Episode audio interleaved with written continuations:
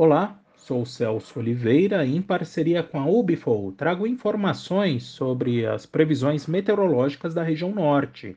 Hoje é dia 19 de abril de 2022 e a atual semana ainda será chuvosa em boa parte da região norte, acumulados que oscilam entre 50 e 100 milímetros no centro e norte dos estados de Rondônia e também Tocantins.